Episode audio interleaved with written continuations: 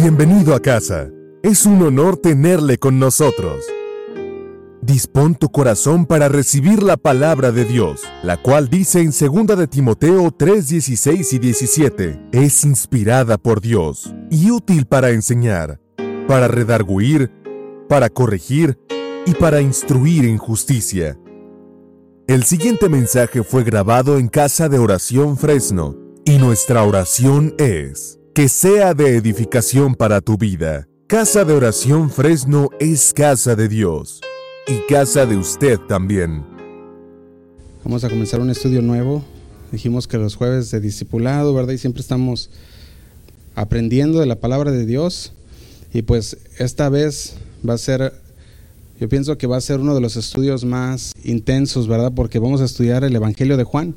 Y cuando lo empezamos a, a leer, podemos ver que en realidad este Evangelio es una introducción ¿verdad? Normalmente si nosotros empezamos a hablar de alguna persona, no vamos a poder saber quién es hasta que la persona sea introducida, ¿verdad? Yo puedo venir a hablar contigo y decirte, hablarte de alguien, pero tú vas a decir quién es, cómo es, de dónde es, puedo confiar en él o no, ¿verdad? Y vas a tener preguntas, pero una vez que esa persona es introducida, entonces vamos a poder conocerlo y vamos a poder aprender más de aquella persona. Entonces la pregunta de hoy sería, ¿Cómo podrías introducir a Jesús a una persona que no lo conoce? ¿Cómo puedes introducir a Jesús a una persona que nunca ha escuchado de él? O que a lo mejor de oídas había oído, pero que en realidad no tiene ninguna conexión con Jesús. Y por medio de esos estudios del Evangelio de Juan vamos a empezar a conocer, vamos a empezar a ver cómo Juan introduce el Evangelio de Jesucristo y vamos a ver cómo es que él lo hizo. Fíjate, se dice que cuando una persona es introducida, la persona que es la receptiva, la que está haciendo, a, la que se está introduciendo, se dice que en los primeros segundos ya forma una, se puede decir, una idea del carácter de aquella persona la cual está siendo introducida. Y por las primeras palabras de aquella persona, el que lo está conociendo ya lo empieza a juzgar. ¿Cómo es? Por las primeras palabras, por las primeras formas de actuar, ya empieza uno a juzgar a la otra persona en su mente, ¿verdad? Entonces, y el apóstol Juan sabe que primero, antes de hablar de Jesús, antes de decirte todo lo que Él es, tiene que primero introducirlo como lo que Él es, Dios. Y así comienza con una introducción de quién es Jesús, con una introducción, una introducción de aquel que tiene la habilidad de cambiar tu destino eterno. Eso es lo que está haciendo del verso del 1 al 5 de Juan, vemos que toma menos de un minuto en leerlo. Lo podemos nosotros leer ahorita y lo terminamos en menos de un minuto, ¿verdad? Porque se está leyendo de una manera rápida. Y a mí en lo personal me gusta cuando empezamos a hacer los estudios de estos, que son versículo a versículo, porque hay muchas cosas que el Señor quiere mostrarnos que mucha mente, muchas veces no se pueden, no se pueden hacer un estudio o, hacer una predicación de algunas palabras, pero cuando vamos versículo a versículo, podemos entender de, ahora sí lo que el Señor está hablando en su palabra, que es enseñar todo el consejo de la palabra de Dios. Por eso es importante los, los estudios versículo a versículo, porque hay muchos pastores que para no lastimar a alguien, para no hacerlo, se empiezan a, a brincar versículos y empiezan a predicar cosas que pues puras partes, puras piezas, ¿verdad? Pero cuando vamos verso a verso, todo eso así que ya queda afuera porque tenemos que hablarlo y se va, se tiene que hablar de cada versículo. Por eso esta enseñanza de verso a verso es donde podemos enseñar toda la palabra y no solamente piezas de ella. Y ese es el tipo de estudios que nos puede llevar a una profundidad de la palabra, a conocer más al Señor.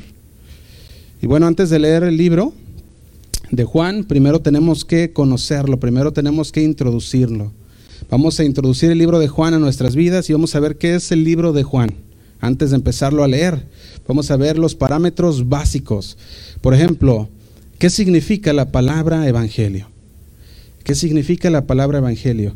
La palabra evangelio viene del origen latín evangelium, ¿verdad? Que se divide en dos palabras o dos vocablos. Ev, ¿verdad? Que empieza con la E y la B, que significa bien, y ángelos, que expresa mensajero. Entonces está hablando de un evangelio, está hablando de buenas nuevas o un mensaje bueno. Eso es lo que significa evangelio. Entonces, a simple, vista, nosotros ya vamos al Evangelio de Juan y conocemos ya de, de, primero qué significa Evangelio. Es las buenas nuevas. Entonces, el Evangelio de Juan vendría siendo qué? Las buenas nuevas de San Juan, ¿verdad? Hablando acerca de las buenas nuevas del Señor. Pero aquí nos está hablando que Él viene a traer un mensaje bueno, un mensaje bueno de parte de Dios. Y así se, así se le pudiera decir también de otra manera al Evangelio de Juan, las buenas nuevas de San Juan, que es lo que viene a traer. Entonces, ¿quién fue el que lo escribió? El nombre lo dice, ¿verdad? Juan. Juan escribió el libro de, de Juan. Pero la Biblia habla de cinco Juan, cinco, ¿se puede decir Juanes? Cinco Juanes, ¿verdad? Dentro del Nuevo Testamento.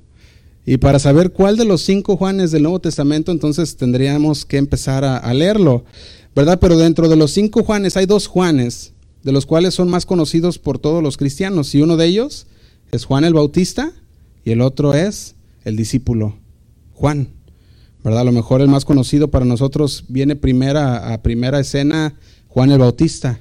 Y sabemos que Juan el Bautista era pariente de Jesús, ¿verdad? Y quien fue enviado a preparar el camino para Jesús. Y Juan el discípulo, dice la palabra, muchas veces se le refiere como Juan el discípulo amado. Juan el discípulo amado, aquel discípulo a que los eruditos han llegado a, decir que fue el discípulo del cual la palabra habla como el discípulo amado. Entonces Juan, el discípulo amado, también fue uno de los tres más íntimos discípulos de Jesús. Uno de los tres. Y podemos ver a Marcos, vamos a ir a Marcos 5:37. Marcos 5:37. Vamos a ver quiénes eran estos tres más íntimos discípulos de Jesús y cómo es que Juan se encontraba en ellos. Si tú vas a Marcos 5:37 dice así, y no permitió que le siguiese nadie, sino Pedro, Jacobo y Juan, hermano de Jacobo. Fíjate, aquí nos habla de tres personas, Pedro, Jacobo y Juan. Ahí mismo Marcos, vamos al capítulo 9, versículo 2. Marcos 9.2, dice así, seis días después, Jesús tomó a Pedro, a Jacobo y a Juan y los llevó aparte, solos, a un monte alto y se transfiguró delante de ellos. Estamos hablando de Marcos 9.2. Marcos 9.2. Hablando aquí también de Pedro, Jacobo y Juan. Y ahí mismo Marcos 13, versículo 3, Marcos 13, versículo 3. Se los voy a leer. Dice así. Y se sentó en el monte de los olivos frente al templo. Y Pedro, Jacobo y Juan y Andrés le preguntaron aparte. Aquí vemos los tres mismos discípulos y se agrega uno más, Andrés. Y en Marcos 14, 33, un capítulo adelante, Marcos 14, 33, dice así. Y tomó consigo a Pedro, a Jacobo y a Juan, y comenzó a entristecerse y angustiarse. Podemos ver que estos tres discípulos, estos discípulos eran los tres más íntimos que estaban con Jesús. Eran los cuales Jesús podía venir y hablarles cualquier cosa, podía decirles, vengan, acompáñenme, y eran los que estaban siempre ahí con Jesús. A Juan también se le conoce como Juan el revelador, porque sabemos que Juan fue el que escribió la revelación que viene siendo el libro de Apocalipsis, Juan el teólogo y algunos Juan el apóstol, ¿verdad? Y que escribió las cartas de Primera de Juan, ¿verdad? Vemos el libro de Juan, Primera de Juan, Segunda de Juan, Tercera de Juan y el libro de Apocalipsis, ¿verdad? A estos se les dan o se le atribuyen a Juan, el discípulo de Jesús. Entonces, es bueno conocer todo esto para poder antes de entrar al libro, poder entender el contexto en el cual Juan va a empezar a hablar y por qué es lo que va a decir lo que va a decir. Por ejemplo, el nombre de Juan, ¿qué significa? El nombre de Juan significa Jehová ha mostrado su favor. Jehová ha sido bueno. Eso es lo que significa el nombre de Juan. Y este era Juan. Juan, un discípulo amado del Señor, siempre estaba con él. Se dice que fue el único discípulo de los doce que estuvo junto con Jesús en la cruz. Fíjate, mientras todos los discípulos se esparcieron, se asustaron, a lo mejor temían por su vida, a lo mejor no querían estar ahí ah, mientras lo crucificaban porque después los iban a agarrar también a ellos. Ellos pensaban, nos van a crucificar también o alguna otra cosa así. Pero Juan ahí estuvo, ahí estuvo con Jesús durante esa crucifixión. Entonces, siendo este Juan, ¿a quién era que escribía el discípulo amado? ¿A quién le estaba dedicando este libro de Juan? Y para eso tenemos que ver quién era la audiencia Sabemos que cuando hacemos una carta, si tú vas a hacer una carta, vas a dirigirla a alguna persona en específico, o sea, a un, a un grupo. Vas a buscar esa carta, la vas a escribir, le vas a poner a quién va, a quién va dirigida. ¿Verdad? Nosotros, como la predicación, pues va dirigida a los hermanos, ¿verdad? Podemos hacer una tenemos podemos tener una conversación y va dirigida hacia alguien. Así también la carta o el libro de Juan va dirigida hacia una audiencia específica. Y la audiencia específica son nuevos creyentes. Esto es, este, por eso es que cuando, cuando te dicen, ¿en dónde empiezo a leer la Biblia? Uno les dice, pues empieza en el Evangelio de Juan. ¿Por qué? Porque el Evangelio de Juan podemos ver que va dirigido hacia nuevos creyentes.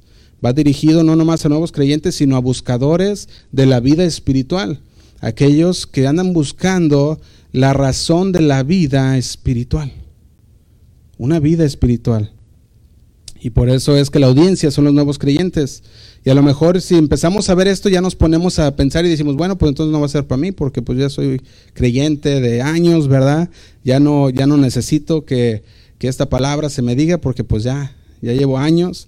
Y no, ¿verdad? Sabemos que la palabra se revela cada día más y más, seamos nuevos o ya seamos viejos creyentes, ¿verdad? La palabra se sigue revelando cada día más y nos vamos madurando en la palabra. Entonces, una de las cosas que puedes estar seguro es que la palabra, una vez que entre en nuestro corazón, no va a regresar vacía. Nos va a confirmar, nos va a afirmar y vamos a poder seguir adelante en la palabra aún más fortalecidos. Por eso, por eso es lo que vamos a, llevar este, este Evangelio de Juan y vamos a empezar a ver qué es lo que el Señor tiene para nosotros por este Evangelio. Y mientras Juan eh, empieza a introducir, ¿verdad? Lo quién es Jesús, quién es Dios, quién es Jesús, que es Dios encarnado. Nosotros vamos a poder ver cómo Él, aparte de introducir a Jesús, nosotros podemos ver cómo introducir a Jesús hacia las demás personas también, aquellos que necesitan escuchar de Él. Y estas son las buenas nuevas de salvación que vamos a poder llevar, mostrando quién es Dios, no solamente en la Biblia, sino quién es Dios para nosotros. Si yo te preguntara quién es Dios para ti, piensa en esa respuesta que darías. ¿Quién es Dios para ti? Y eso es lo que vas a tú a enseñar a los demás. Y es importante que nosotros entendamos que la meta principal del creyente, la meta principal no es el ir a la iglesia, la meta principal no es el leer la Biblia, no es el orar, no es el servir, no es dar, no es ir, sino que la meta principal es conocer a Dios íntimamente. Esa es la meta principal del creyente, conocer a Dios íntimamente y después todo lo demás se da automáticamente. Primero es conocer a Dios. Y una vez que conocemos a Dios, ¿qué va a fluir? Va a fluir todo lo demás. Todo lo demás va a salir de nosotros. Pero esa no es la meta, lo que nos, lo que nos debemos de enfocar, sino que ese va a ser el resultado de conocer a Dios. Por eso es importante conocerlo y todo. Y una vez que tú le conoces todo lo que tú haces, en todo lo que hagáis, dice, vas a glorificar a Dios, porque lo conoces. Y todo lo que haces va a ser de gloria a Dios, va a ser de gloria para Dios. O sea, ese va a ser el resultado. Y esto es lo que la Biblia dice cuando la estudiamos, nos va a ayudar a conocerle cada día más y más. Por eso el día de hoy yo quiero compartir no, no vamos a empezar completamente el libro de Juan, pero vamos a, vamos a ver una introducción, porque recordemos que antes de conocer a alguien, tenemos que introducirnos. Antes de poder conocer qué es lo que está pasando en el libro, tenemos que introducirlo y tenemos que ver qué es, quién es, cómo es, ¿verdad? ¿Qué es lo que va a hacer para entonces empezar a entenderlo bien? Y vamos a ir verso a verso después de eso. Si tú ves y dices, ¿por qué ¿por qué tenemos que introducir el Evangelio de Juan? ¿Verdad? ¿Por qué es que nosotros tenemos que estudiar el Evangelio de Juan? y podemos poner la respuesta en 2 de Timoteo 3:16, que dice, toda la escritura es inspirada por Dios y es útil para enseñar, para redarguir, para corregir y para instruir en justicia. 2 de Timoteo 3:16 y si vas al 17 también dice, a fin de que el hombre de Dios sea perfecto. Esto es maduro, completo, enteramente preparado para toda buena obra. Entonces el propósito del Evangelio y la audiencia a la que está, a la que está hablando aquí Juan están relacionadas. Porque Juan no le escribió porque Juan no escribió el libro de, de Juan porque vio a Marcos y a Lucas y dijo, ah, pues es que voy a escribir yo también un libro entonces. Pues si ellos escribieron un libro, pues yo también. No lo escribió por, ahora sí que por, por, estar, uh, ¿cómo se dice? por competencia, sino que lo escribió porque cada uno tiene una revelación distinta de Dios. Por ejemplo, podemos ver que Mateo revela a Cristo como el rey prometido. Eso es lo que, eso es lo que hace Mateo, revela a Cristo como el rey prometido. Marcos revela a Jesús como el siervo de Dios. Lucas revela a Jesús como el Hijo del Hombre. Y Juan revela a Jesús como el Hijo de Dios. Y esa es la importancia aquí. Todos los evangelios nos ayudan a conocer a Jesús de ciertas, ah, ahora sí que de diferente manera, pero un solo Dios. Y esa es la importancia de, conocer la introducción, ya que Juan va a introducir quién es Dios, va a introducir la deidad de Jesús. Y pasaje a pasaje nos va a mostrar la deidad, la naturaleza de Dios por medio de Jesús. Va a introducir cómo es que Jesús es el creador del universo, cómo es eterno, cómo Él es, un, eh, cómo es el, Hijo infinito de Dios y nos ayuda a conectar ahora sí que los puntos a conectar, empiezan a, ser conectados y podemos entonces conectar que Jesús es el Hijo de Dios. Fíjate, en otras palabras, si no conoces a Jesús, no vas a conocer al Dios de la Biblia. Y eso es lo que empieza a decir Juan. Tienes que conocer a Jesús para conocer al Dios de la Biblia, porque muchos dicen, yo adoro al Dios de la Biblia, pero no creen en la deidad de Jesús. ¿Verdad? Y, vemos varias sectas que se han levantado que no creen que Jesús es Dios. Dicen Jesús fue un profeta, Jesús fue un gran maestro, Jesús fue ah, cualquier otra cosa, pero no fue Dios. Y esto empieza, y eso es lo que nos va a hacer ver el apóstol, el discípulo Juan. Si quieres conocer al Señor, su carácter, su corazón, vas a tener que conocer a Jesús para poder conocer a Dios. Fíjate, el apóstol Pablo también lo dijo lo que Juan va a empezar a decir. Si tú vas a Colosenses 2, versículo 6, Colosenses 2, versículo 6, fíjate cómo, cómo revela el apóstol Pablo lo mismo que el apóstol Juan nos va a revelar. Vamos a ver, Colosenses 2, versículo 6. Dice así, por tanto, de la manera que habéis recibido al Señor Jesucristo, dice, andad en él. Y dice el 7, arraigados y sobreedificados en él y confirmados en la fe, así como habéis sido enseñados, abundando en acciones de gracias. Pero fíjate el 8. Dice, mirad que nadie os engañe por medio de filosofías y huecas sutilezas, según las tradiciones de los hombres, conforme a los rudimentos del mundo, y no según Cristo. Dice el 9, porque en Él, ¿en quién? En Jesús, en Él, en Jesús, habita corporalmente, que dice, toda la plenitud de la deidad. Y vosotros estáis completos en Él, que es la cabeza de todo principado y potestad. Hemos visto cómo muchas veces se dice que Jesús fue 50-50, dicen, Jesús fue 50% hombre y 50% Dios, mitad y mitad. Y no es cierto, Jesús fue 100% hombre y 100% Dios. Por eso dice que en Él se encuentra toda la deidad. Él es el Hijo de Dios, Él es Dios. Y dice el 12, en el, 11, perdón, estamos en el 11, el 10, ¿verdad? Dice el 10, y vosotros estáis completos en Él, que es la cabeza de todo principado y potestad. Y dice el 11, dice, en Él también fuiste circuncidados, no con circuncisión, eh, dice, dice, con circuncisión no hecha a mano, al echar de vosotros el cuerpo pecaminoso carnal.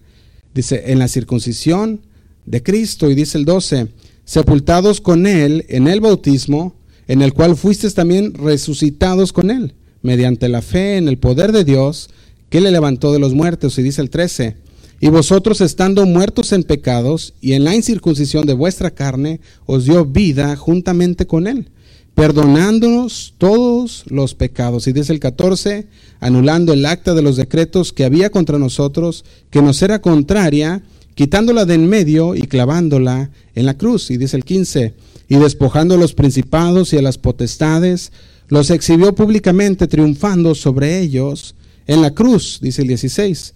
Por tanto, nadie os juzgue en comida o en bebida, o en cuanto a días de fiesta, luna nueva o días de reposo. Dice el 17, todo lo cual es sombra de lo que había de venir, pero el cuerpo es de quién?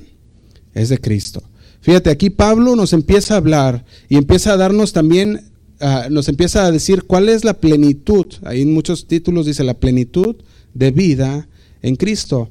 Lo mismo que va a hacer Juan de decirnos quién es Jesús y que Él es el Hijo de Dios, también Pablo lo, enfatiza también diciendo, porque en Él habita corporalmente toda la plenitud de la, de la deidad. Entonces el Evangelio de Juan quiere que todos sepan que Jesús no solo fue un buen maestro o un buen líder, sino que Jesús, ¿verdad? Fue quién? Jesús es el Hijo de Dios. Y eso es lo que va a hablarnos Juan, que Él es desde la eternidad hasta la eternidad. Y si tú vas a Juan, capítulo 20, versículo 30, Juan, versículo 20, o capítulo 20, perdón, versículo 30, vemos que Juan no empieza con el propósito al principio. Le toma 20 capítulos para llegar a cuál es el propósito de este libro de Juan. Fíjate lo que dice el mismo Juan. Dice así en el versículo 30. Hizo además Jesús muchas otras señales. En dice, en presencia de sus discípulos las cuales no están escritas en este libro. Pero dice el 31. Pero estas, las que ya escribió, se han escrito para que creáis que Jesús es el Cristo, el Hijo de Dios, y para que creyendo, ¿qué dice? Tengáis vida en su nombre. El propósito del libro de Juan es cuál? Dice el versículo 31, es para que creáis que Jesucristo, que Jesús es el Cristo, es el Salvador, el Hijo de Dios. Y lo dice, y para que creyendo tengáis vida en su nombre. Y de ahí vamos a aprender Juan 3:16, porque de tal manera amó Dios al mundo que dio a su único Hijo. Y de ahí es donde vamos a empezar a partir cómo, qué es lo que Juan quiere hablarnos por medio del Evangelio. Y es que todos conozcan a Jesús como el Hijo de Dios. Ahora, otro dato importante que viene siendo en el contexto de Juan, el libro de Juan fue escrito después de la destrucción del templo, que viene siendo en el año 70 después de Cristo. Y es importante conocer esto porque cuando vamos a empezar a, estudiar el, Evangelio de Juan, esto va a empezar a, a salir más, porque vamos a poder ver en qué fecha fue que se escribió y por qué se escribió. Fíjate, el libro de Juan, dijimos que se escribió el 70 después de Cristo, y esta fue después de la destrucción del templo, pero fue antes de su exilio a la isla de Palmos. Sabemos que él fue exiliado, ¿verdad? Después de que escribiera, ah, después de que escribió este libro de Juan, después pasaron ciertas persecuciones en los cristianos y él fue a parar por el Evangelio de Cristo a la isla de Palmos. Y ahí fue a parar y ahí fue donde el Señor le reveló Apocalipsis lo que nosotros conocemos como el libro de Apocalipsis, y ahí fue donde Él nos revela cómo es y dónde fue que escribió esta visión. En Apocalipsis 1.9, lo puedo leer aquí, lo pueden leer en la pantalla si gustan, dice así. Apocalipsis 1.9 dice, yo Juan, vuestro hermano y copartícipe, dice, vuestro en la tribulación, en el reino y en la paciencia de Jesucristo, estaba en la isla llamada Patmos. Y dice, por causa de la palabra de Dios y el testimonio de Jesucristo. Juan ¿verdad? Vemos que después, al ir después de que fue exiliado a Patmos, ahí fue donde escribe la visión que le da el Señor de Apocalipsis. Pero antes que eso, pasó el libro de Juan. Y esta línea de tiempo es necesaria para entender después lo que vamos a estar viendo. Por eso se las estoy dando. ¿verdad? Y así que para entender el libro de Juan dijimos que el escritor es Juan. Sabemos que lo escribió Juan, que fue el discípulo amado de Jesús, también llamado el revelador, Juan el teólogo y posiblemente Juan el apóstol también, ¿verdad? Porque sabemos que era uno de los discípulos. Y la audiencia dijimos que eran los nuevos creyentes. ¿Y quiénes más? Y los buscadores de la vida espiritual. Y el propósito dijimos que es para que creamos y para que conozcamos a Jesús como el Hijo de Dios. Y para que creyendo tengamos una vida eterna. Y el tiempo dijimos que fue después del 70, después de Cristo, y antes del exilio. Y de esta manera, entendiendo el contexto del libro de Juan, entonces Juan introduce a Jesús como Dios. Y te invito a que vayas conmigo a Juan 1, versículo 1. Juan 1, versículo 1. Y dice así. Dice, en el principio era el verbo. Y el verbo era con Dios. Y el verbo era Dios. Y es importante hacer una pausa aquí. Y ir al versículo 14. Ir al versículo 14 y ver qué es lo que está hablando Juan. Dice el versículo 14. Y aquel verbo fue hecho carne y habitó entre nosotros y dice, y vimos su gloria, gloria como del unigénito del Padre, lleno de gracia y de verdad. Solo hay uno que es mencionado en la Biblia como el unigénito del Padre. ¿Y es quién? Es Jesús. Solo hay uno que se identifica como lleno de gracia y verdad. ¿Y es quién? Jesús. Solo hay uno a quien se le atribuye la gloria de Dios y su nombre es Jesús. Así que Juan comienza haciendo una referencia al verbo e identificado, empieza a identificar el verbo como Jesús. Es importante para nosotros saber que el verbo es Jesús. Fíjate, cuando, cuando Juan empieza y dice, en el principio era el verbo y el verbo era con Dios y el verbo era Dios, para los judíos y los griegos no tenía que ver ninguna explicación, porque los griegos y los judíos, ellos conectaban bien el verbo con el poder divino. Ellos conocían bien, ellos sabían que el verbo era sabiduría de Dios, porque era la palabra que formó la creación. Fíjate, los judíos conocían el libro de Génesis. Ellos sabían el libro de Génesis, sabían que el verbo había creado todas las cosas, que por la palabra de Dios todas las cosas habían, habían sido hechas. Entonces, cuando ellos vienen, cuando Juan viene y les dice el verbo, dice en el principio, era el verbo, ellos podían entender y decir, pues el principio era Dios. El principio fue Dios. Ellos sabían que por la palabra se crearon todas las cosas, que por el verbo se habían creado todas las cosas. Ellos también conocían que por el verbo, por la palabra, la promesa de Abraham había sido dada. También habían entendido que fue por la palabra de Dios que Israel recibió los diez mandamientos. Por palabra de Dios. También entendían que fue dada a Moisés por palabra de Dios. También entendían ellos que fue la palabra las cuales ah, el Señor hablaba a los profetas y ellos qué hacían? Ellos la hablaban al pueblo y con la palabra de Dios los profetas dirigían al pueblo de Dios. Así que cuando Juan viene y les dice, en el principio era el verbo, ellos podían entender inmediatamente, Dios, en el principio fue Dios. Así que ellos ya conocían lo que era la palabra verbo instantáneamente sin explicación. Pero nosotros es más difícil, pero podemos entenderlo por el contexto. Y Juan dice, en el principio era el verbo, y el verbo era con Dios, y luego dice, y el verbo era Dios. Pero luego dice el versículo 14, y aquel verbo fue hecho carne y habitó entre nosotros, y vimos su gloria, gloria como del unigénito del Padre, lleno de gracia y de verdad. Fíjate, Juan les decía a los, a sus oyentes, ¿verdad? A los que, para los cuales escribía esta, este libro. Juan les decía, ustedes ya saben qué es el verbo, porque ustedes lo han estudiado desde el principio. Ustedes ya saben qué es, qué, qué es el verbo, tienen el principio de la enseñanza de qué es el verbo. Y como audiencia judía, él les decía, ustedes entienden esa palabra. Pero ¿sabían qué? Les dice esto. ¿Saben qué? Les dice el versículo 14, aquel verbo que ustedes ya conocen, aquel verbo que ustedes ya estudiaron, se hizo carne. Y aquellos dijeron, pues, ¿cómo? Porque aquellos no sabían, muchos de ellos todavía no habían aceptado a Jesús. Muchos de aquellos todavía no habían aceptado a Jesús como el Mesías.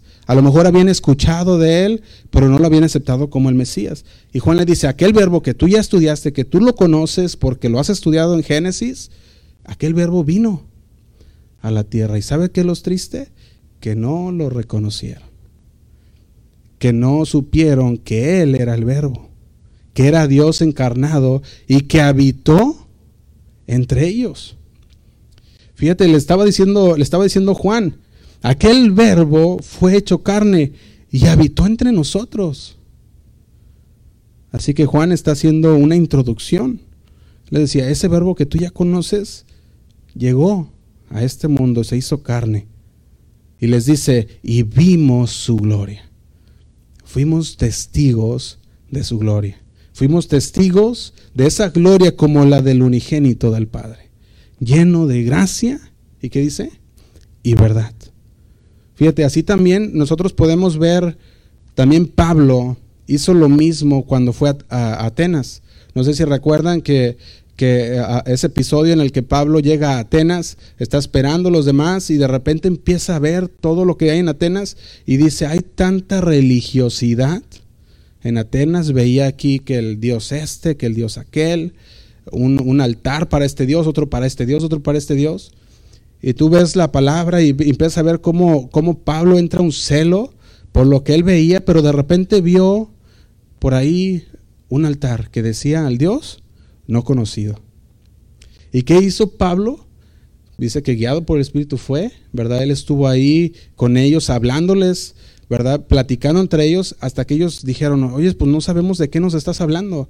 A ver, súbete y lo suben, ¿verdad? ahí al ¿cómo le llaman? Al anfiteatro, ¿verdad? Y empieza a hablarles de quién era Jesús. Y tú vas a Hechos 17, Hechos 17, en el 19, dice así.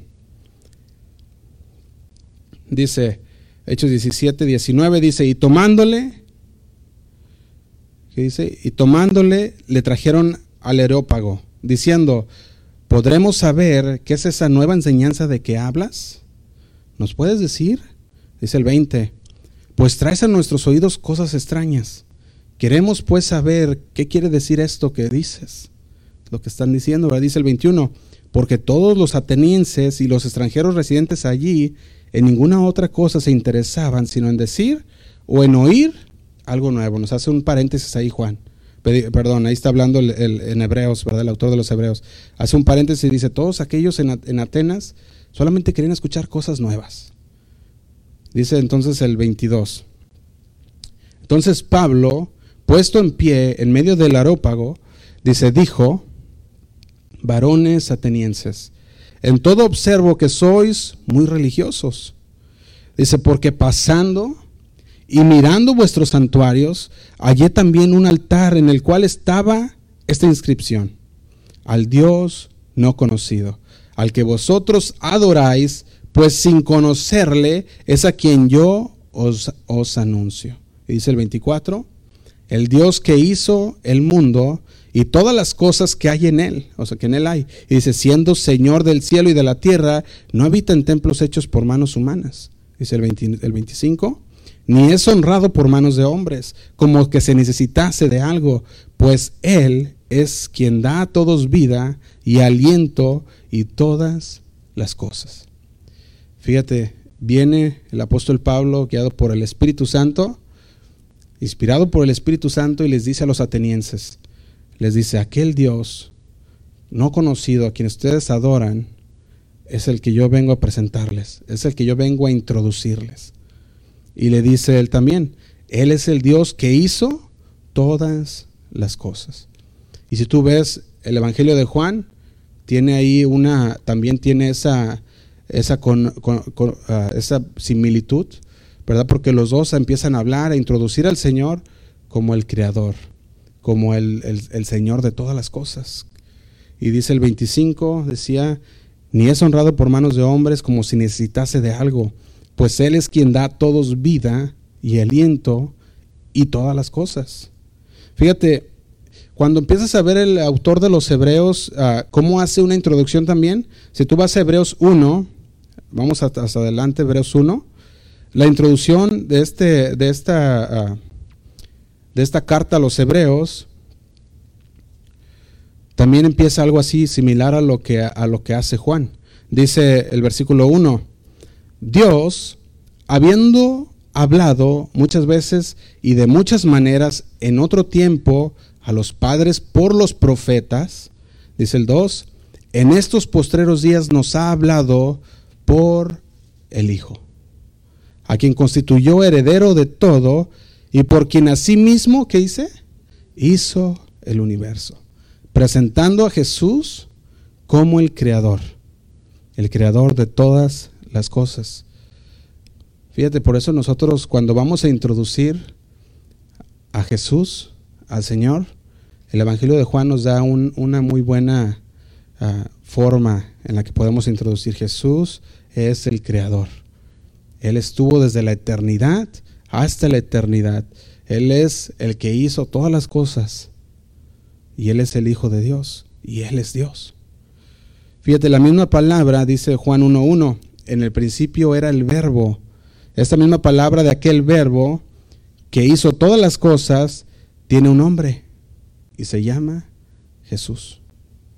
Para aquellos que esperaban al Mesías, que guardaban la ley, que siempre andaban guardando la ley, para aquellos que dedicaban su vida a leer, a estudiar la palabra, la palabra se hizo carne. Si ellos esperaban al, al Mesías y guardaban toda la ley y decían, no, es que yo guardo la palabra de Dios ahora, ellos podían entender que la palabra que ellos guardaban ahora se había hecho carne. La palabra que ellos leían, estudiaban, ahora se había hecho carne. Y ahora esta palabra los buscaba a ellos. Ellos ya no lo buscaban a Él, Él los buscaba a ellos. Aquellos que tenían una cultura griega, una cultura que exaltaban las filosofías, los pensamientos humanos, que aquellos que buscaban el descubrir qué es la esencia de la vida por filosofías que dice ahí el apóstol Pablo, filosofías huecas, pero que ellos pretendían y buscaban. Cuando ellos empiezan a ver que la palabra se había hecho carne, que ya no era impersonal, sino que ya era muy personal, porque Cristo se hizo una persona, y dicen, ¿y me lo perdí? ¿Te imaginas? Ellos diciendo, Jesús estuvo aquí, Dios encarnado, y no, los, y no los supimos y no entendimos. Para los griegos al escuchar el verbo se hizo carne era como una explosión en sus mentes, en su cabeza. Por eso cuando este libro se escribe, ellos se dan cuenta, se dan cuenta de que la verdad, el Señor, la verdad de la palabra estaba morando y moró entre ellos. Y al momento que se dan cuentas, muchos de ellos empiezan a decir, y me lo perdí. Y así hay muchos hoy, que han gastado casi toda su vida buscando la verdad, buscando la sabiduría, buscando el conocimiento, el entendimiento de Dios. Así hay muchos que hoy en día están buscando que entender el propósito de Dios para sus vidas y para la vida humana en, en sí. Y el Señor vino y nos dejó su palabra y no la han entendido, no la han abierto, ni siquiera la han leído. Fíjate cómo son las cosas en esos tiempos y en los tiempos de hoy. El Señor le está diciendo, aquí está el propósito para tu vida. Aquí está la guía de Dios para ti. Y muchos de ellos ni siquiera la conocen. Fíjate, muchos batallan para entender cuál es el propósito de Dios para sus vidas. Y solo te puedo decir que está en la Biblia. Ahí está el propósito de Dios para ti. Por eso nosotros no nos podemos hacer de oídos sordos a la palabra de Dios, al Evangelio que el Señor Jesús nos dejó, las buenas nuevas de salvación, para que nosotros podamos llevarla a los demás. No nomás quedárnosla en nosotros, pero llevarla hacia los demás. y aquí vamos a dejar esto como una introducción. A ti levanto hoy mi canto. A ti mi única esperanza.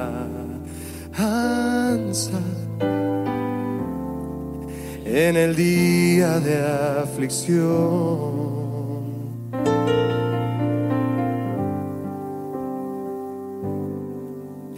Mi corazón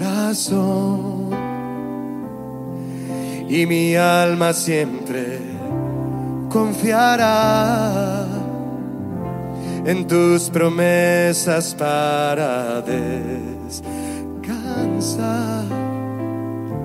y en tu perfecta voluntad.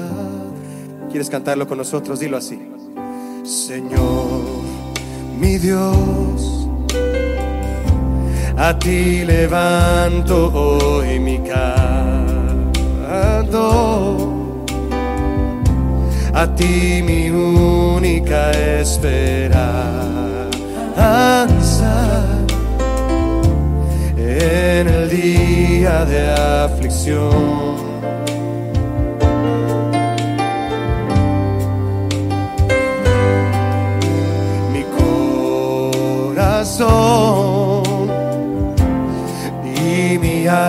Siempre siempre confiará en tus promesas para descansar y en tu perfecta voluntad. Tu diestra me sostiene,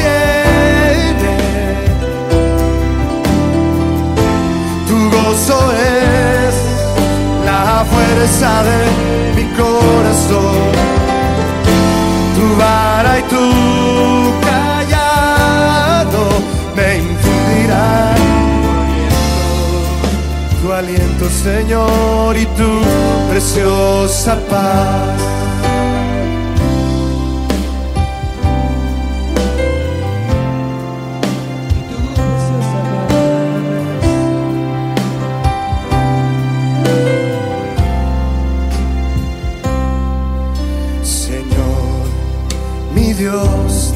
A Él, a ti levanto hoy mi canto,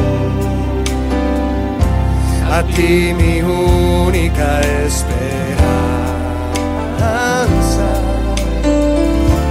en el día de aflicción.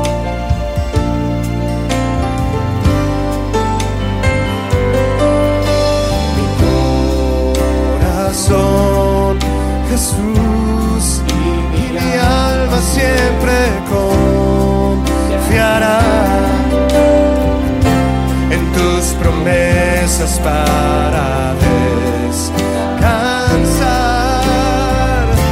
y en tu perfecta voluntad.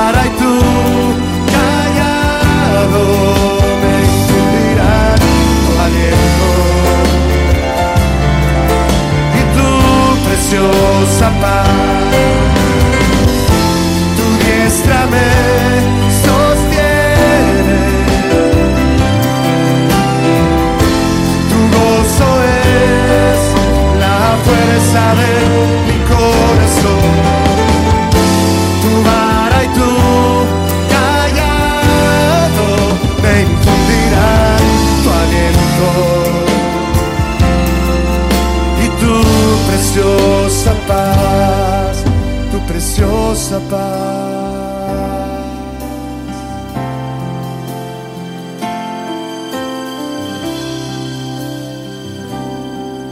Extiende tu mano, mi hermano. Extiende tu mano a alguien que esté ahí en casa y dile, Señor, derrama tu aliento precioso, tu Espíritu Santo, tu aliento de vida, Señor, sobre mi esposa, sobre mis hijos. Que este hogar sea lleno de tu presencia, Señor. En medio de esta situación, muchos hogares se han desintegrado. Parece increíble, pero así es, así es. Que muchos hogares, en lugar de aprovechar la oportunidad, se estén desintegrando. Pero otros se están uniendo. Otros hogares se están fortaleciendo, se están llenando de tu presencia, Señor. Otros hogares se están uniendo. Papá y mamá se están uniendo, Señor. Los hijos están viviendo una vida en tu presencia, Señor. En muchos hogares tu presencia está reinando. Porque tú lo prometiste, Señor. Así que podemos orar. Extiende tus manos a quienes están cerca de ti, mi hermano. Y dile, Señor, tu aliento y tu preciosa paz sobre mi familia esta noche, yo te lo pido, Jesús. Y que de hoy en adelante, Señor, tu reino se siga estableciendo, Señor, en mi casa. En mi casa. Yo y mi casa te serviremos, Señor. Yo y mi casa te buscaremos. Yo y mi casa tendremos tu aliento de vida. Yo y mi casa tendremos tu paz que sobrepasa todo entendimiento. Yo y mi casa, Señor, clamamos por ti ahí en casa. Toda tu iglesia clama desde su casa, Señor. Tu aliento, Jesús. Tu preciosa paz. Tu amor en cada lugar, Señor. Donde está cada familia, exaltando tu nombre. Desde el más grande hasta el pequeño, Señor. Desde el más pequeño hasta el más grande. Tu gloria descienda y llene los hogares, Señor. Y tu gloria se manifieste. Y seamos diferentes. Ser diferentes es ser a tu imagen, Señor. Ser diferentes es ser como tú eres, Jesús. Así es, Señor. Y todos juntos vamos a cantar una última vez. Le vamos a decir, tu diestra, ¿se lo decimos? Tu diestra me sostiene, sostiene mi casa, Señor. Tu gozo es la fuerza de mi corazón. Tu vara y tu callado me infundirán tu aliento.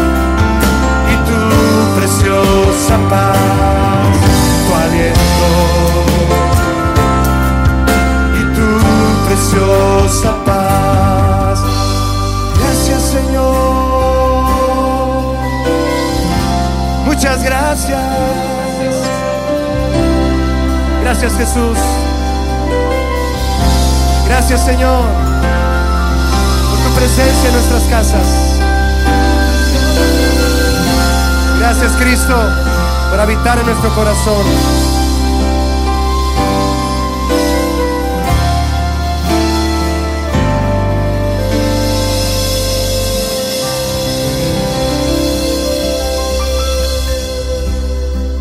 Aplaude fuerte, mi hermano, ahí en casa al Señor. Todos aplaudamos a Él con nuestro corazón. Gracias, Señor.